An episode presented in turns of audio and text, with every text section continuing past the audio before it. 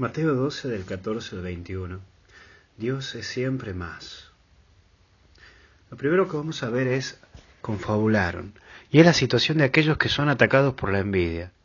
Hay personas que le molesta que a otros le vaya bien y buscan la manera de liquidar al hermano a través del chismerío o hasta incluso de la difamación. Muchos cristianos debemos pedir perdón por esto, porque cuando vemos a un hermano que sobresale, le hacemos daño. Usamos el famoso síndrome del césped, al que sobresale un poco se lo corta. No tan solo veas, por favor, las cosas que te hicieron a vos. Yo te entiendo, y seguramente que hay muchos dolores en tu corazón de tantas heridas que han marcado por hermanos que se han dejado llevar por la envidia.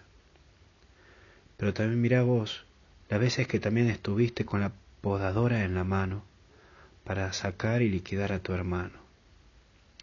Por eso te dejo una pregunta. ¿Habitó alguna vez la envidia en tu corazón? Pero vemos un segundo eje. Se alejó de allí.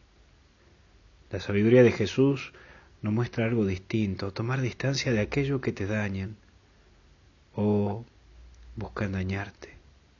Es por allí en donde pasa la prudencia. No hay que ser tonto de estar poniendo el pecho para que te apunten con los tiros de la lengua. Y las balas esas de la lengua son tremendas. Y tampoco no tenés que buscar hacer cosas para que hablen más de vos. Sé prudente. Una prudencia importante es tomar distancia de aquello que te daña y seguir haciendo el bien al que lo necesite.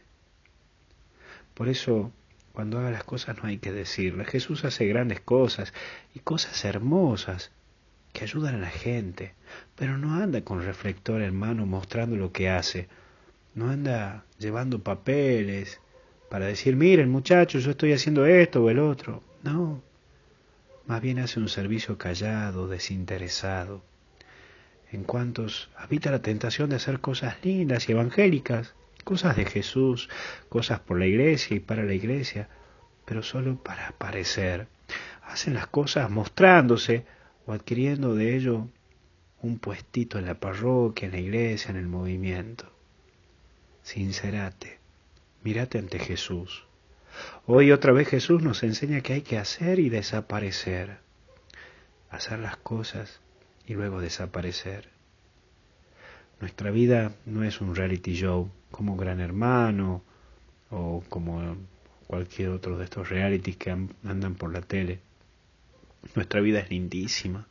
Y cuando ayudamos más hermosa se hace la vida, pero cuando ayudamos de una manera desinteresada, porque lo único que a nosotros nos tiene que importar y nos importa es llegar al cielo, solo importa ser felices, lo demás todo pasa. Así que a remangarse, llenarse de fuerza y a meterle, porque hasta el cielo no paramos. Que Dios te bendiga en el nombre del Padre, del Hijo y del Espíritu Santo. Cuídate.